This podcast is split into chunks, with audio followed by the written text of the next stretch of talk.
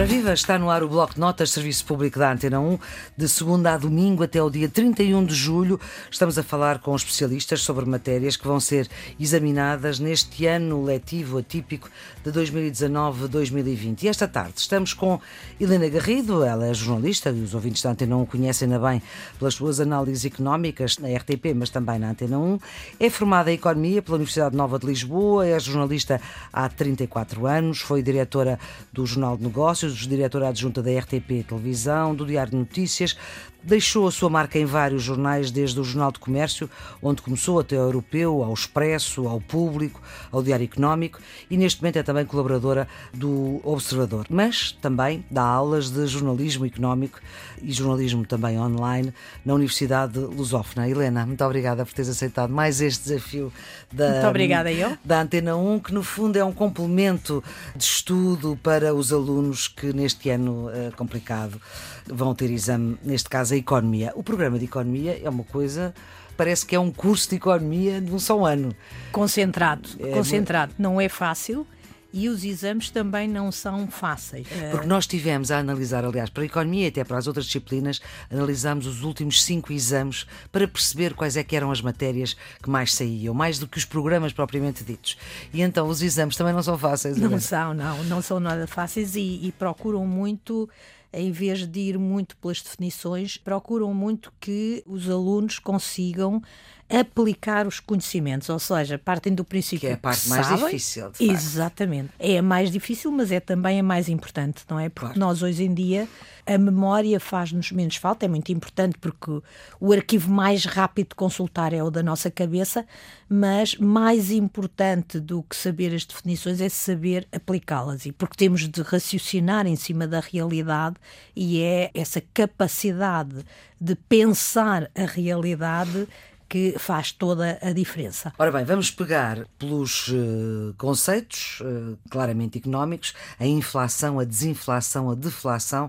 A inflação, toda a gente pensa que sabe o que é, vamos ver se sim, e depois os outros termos já não são tanto assim, fazem-se muitas confusões. Queres dar aqui uma ajuda? Bom, a inflação é, é basicamente uma situação de subida generalizada e persistente dos preços é muito importante o generalizado e persistente, porque não é porque os combustíveis sobem que nós podemos dizer que estamos a, a ter inflação.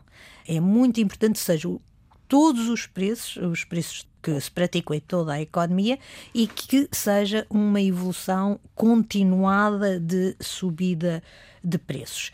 A inflação, neste momento, não é um problema. Temos Ou um seja, problema... não há essa subida continuada e persistente? Exatamente, exatamente. Nós, neste momento, não temos esse problema, temos o problema oposto uh, a esse, mas foi um também problema. tem nome, chama-se? Deflação, que é, digamos, o oposto uh, da inflação e que é também uma doença uh, da economia, mas já lá iremos só para perceber bem que a inflação foi um problema nas economias ocidentais muito grave, quando assume proporções muito significativas, como foi uh, na Alemanha antes da guerra, ou, ou, um outro exemplo que aparece sempre nos livros, que é o exemplo do Zimbábue, são situações de inflação galopante, uh, situações em que nós podemos entrar num restaurante e quando vamos pagar a conta, os preços já subiram. São situações. Pensamos que vamos gastar 10 e afinal vamos gastar 50. Ora bem, nessa situação toda a gente percebe qual é o problema mais grave da inflação. A inflação tira-nos poder de compra porque o dinheiro vai desvalorizando. Ou seja, com o mesmo dinheiro eu compro menos coisa. E como é que se combate a inflação? Bom, as, as, políticas económicas de combate à inflação são geralmente políticas que uh, podem provocar recessões na economia. Hum. Uh, austeridade. Exatamente, que nos últimos anos. É uma palavra ficou, maldita. Ficou conhecida como políticas de austeridade. Nós já tivemos, nos anos 80, taxas de inflação muito elevadas, quase 20%, hoje parece impossível. Nós já tivemos dois, três programas de estabilização. Quando cá veio o Fundo Monetário Internacional, quer da primeira, quer da segunda vez, o que se faz é uma espécie de um choque recessivo na economia. É o medicamento que se conhece, que é para reduzir uh, a procura e uh, fazer com que o consumo diminua para a pressão sobre os preços baixar. baixar. Obviamente que isto tem um efeito colateral que todos os medicamentos têm, neste caso concreto, é provocar uh, uma recessão ou um abrandamento muito significativo da economia com o aumento do desemprego. Helena, tu sugeriste aqui uma música que é uma música muito conhecida, um samba, que um saco de feijão, há um saco enorme de dinheiro e depois há um saquinho de feijão. É o que nós estamos aqui a ouvir em falta.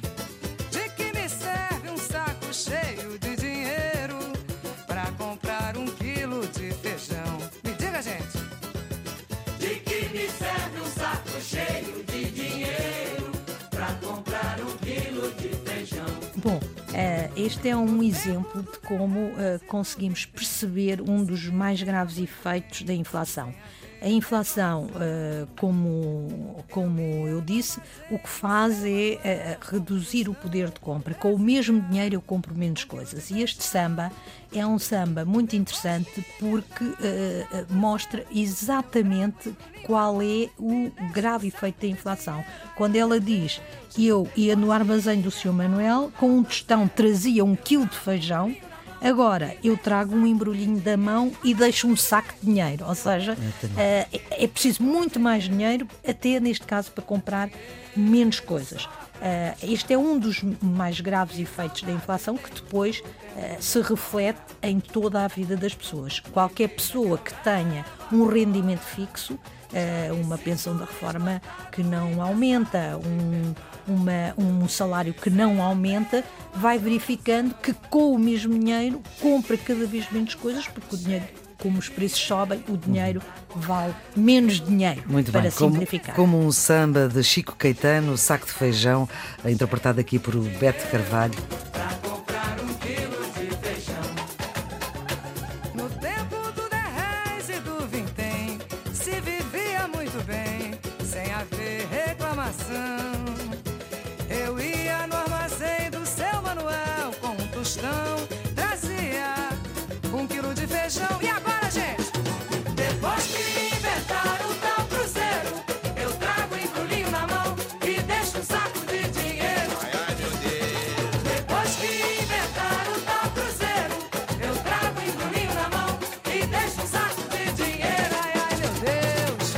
Serve também para contarmos a nossa economia. Então agora vamos à, uh, à desinflação. Desinflação. Uh, bom, e aqui eu alerto para terem muito cuidado, uh, porque de facto desinflação refere-se mais a um conceito uh, matemático-aritmético do que propriamente a um conceito económico. Eu vou dar um exemplo que é capaz de ser melhor. Se a inflação baixar de 4% para 2%, eu estou perante uma situação de desinflação. Ou seja, a taxa de inflação baixou. A taxa de inflação passou de 4% para 2%. Houve um processo de desinflação. A taxa de inflação é mais baixa. Não significa que tenha desaparecido a inflação. Por exemplo, se eu passar de uma inflação de 10, todos nós há mais de 20, 30 é, anos que não sabemos que, que, é. que, que, isto existe, mas se passarmos de uma inflação de 20 para 10, eu estou a assistir a uma descida da inflação, que simplificadamente eu posso dizer que houve aqui uma desinflação. A desinflação corresponde basicamente. É sempre quando a inflação baixa.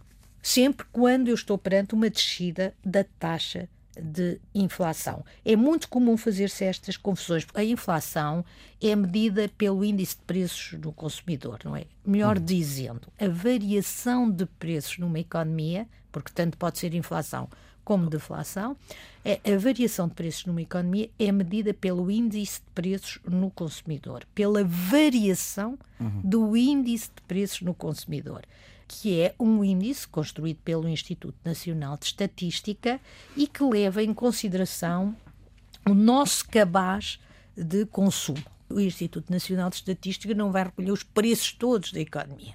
Vai de alguns produtos que são aqueles que supostamente mais consumimos. Aqueles que nós mais consumimos e que fazem parte da nossa, da nossa dieta. Um exemplo: Uhum. Do nosso cabaz faz parte o bacalhau, mas não faz parte o arenque, que com certeza fará parte dos países do norte da Europa, porque os, os países do norte da Europa comem muito arenque, nós comemos muito bacalhau.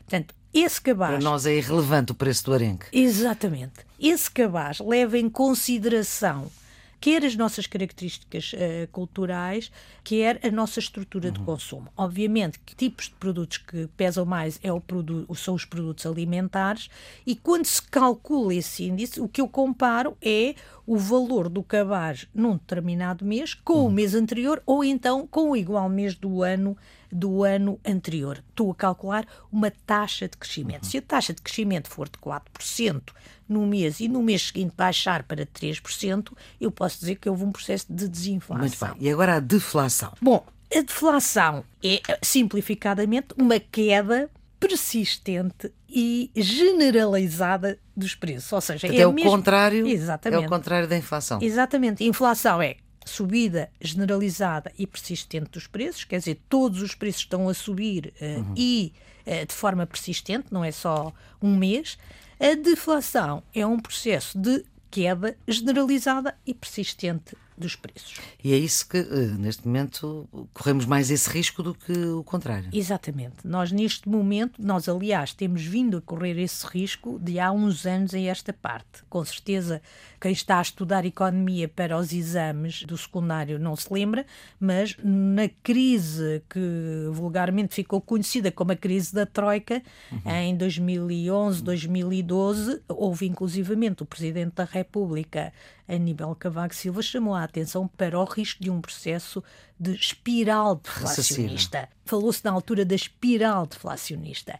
Ora bem, o que é que é isto? A deflação, que é a queda generalizada e persistente dos preços, é uma das doenças que mais assusta os economistas e para a qual eles têm menos remédios ou remédios menos eficazes porque se pode autoalimentar. Um dos exemplos que aparece uh, nos livros recente uhum. é o caso da crise no Japão, na década de 90, e ainda hoje os japoneses não conseguiram sair completamente do processo de deflação que se iniciou na década de 90, no caso uhum. concreto por causa de um colapso de uma, uh, de uma bolha do mercado imobiliário e acionista. Pois, geralmente pensam sempre aí, não é? Depende. Esta nossa crise está a começar e é raro. De facto, uhum. as maior parte das crises que têm começado, as do século XX, que nós vivemos e até a primeira do século XXI, começou no mercado financeiro. Uhum. Esta que estamos a viver é uma das poucas crises que começa na economia e que deverá contagiar-se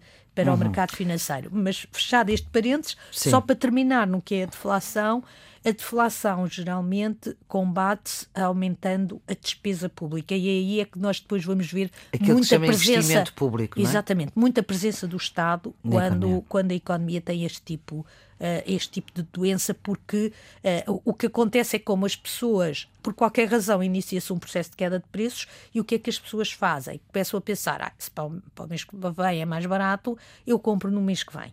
E ao adiarem a compra, provocam problemas nas empresas. As empresas não vendem, não têm receitas, não têm dinheiro para suportar os custos, começam a entrar em dificuldades, a fazer despedimentos. As pessoas despedidas não têm dinheiro, consomem menos e entramos num processo, aquilo uhum. que se designa a tal espiral deflacionista, em que é, a crise se autoalimenta. É preciso quebrar esse círculo vicioso e muitas vezes são os governos com investimento público que o fazem. Para finalizarmos este nosso primeiro bloco, eu pergunto: pode um preço diminuir mais do que 100%? Isto em termos académicos. O que é que aconteceria se uma loja, por exemplo, anunciasse saldos com descontos a mais de 100%? Isto nunca se viu. Porquê este exemplo? Porquê é que quiseste falar deste exemplo? Bom, eu penso que todos nós gostaríamos de ir a essa loja que diz. E receber dinheiro. Ora Comprar bem. uma camisa e receber dinheiro. Ora bem, acabaste de responder à questão, não é? Ah, se existir um saldo, se nós virmos numa loja um, um painel a dizer descontos de 120%, vamos todos a correr porque vamos pescar a camisa, os calças, o que for, e ainda nos dão dinheiro por cima. Isto parece-nos uma coisa absurda, completamente impossível e, em geral, avisamos os alunos: cuidado, quando fizerem assim umas contas, com certeza que está errado se a descida do preço for 120%. Só que agora aconteceu recentemente uh, um fenómeno nunca visto, que é o preço do petróleo caiu mais de 100%. E aqui há um mês e meio, ou seja, assistimos a preços negativos, que era no fundo o preço da camisa se nós fôssemos à, à, à loja, loja com um desconto de 100%. Ou seja, em vez de ser o comprador a dar dinheiro ao vendedor passa a ser o vendedor a dar dinheiro ao comprador. É, parecia absurdo, não é? Uhum. Parecia absurdo. Uh, nós já tínhamos visto isto nas taxas de juro negativas, não é? Que é uh, mais ou menos a mesma coisa. É, é quem, em vez de ser quem empresta que recebe os juros, os juros. É quem pede é que recebe. Exatamente, é que recebe. O, já tínhamos visto isto e, e temos vivido nessa, uhum. nesse processo de taxas de juros negativas há alguns anos, mas não tínhamos visto uh, nos preços. E no caso do preço do petróleo, o que aconteceu foi que uh, os compradores não tinham sítio onde colocar o petróleo e uh, os próprios uh, vendedores então deram dinheiro, porque eles também não tinham sítio onde colocar o petróleo, uhum. deram dinheiro para os compradores ficarem com o petróleo e assistimos uh, àquilo que nos parecia impossível, uhum. que foi uma queda de preços superior a 100% no mercado a prazo do petróleo dos Estados Unidos.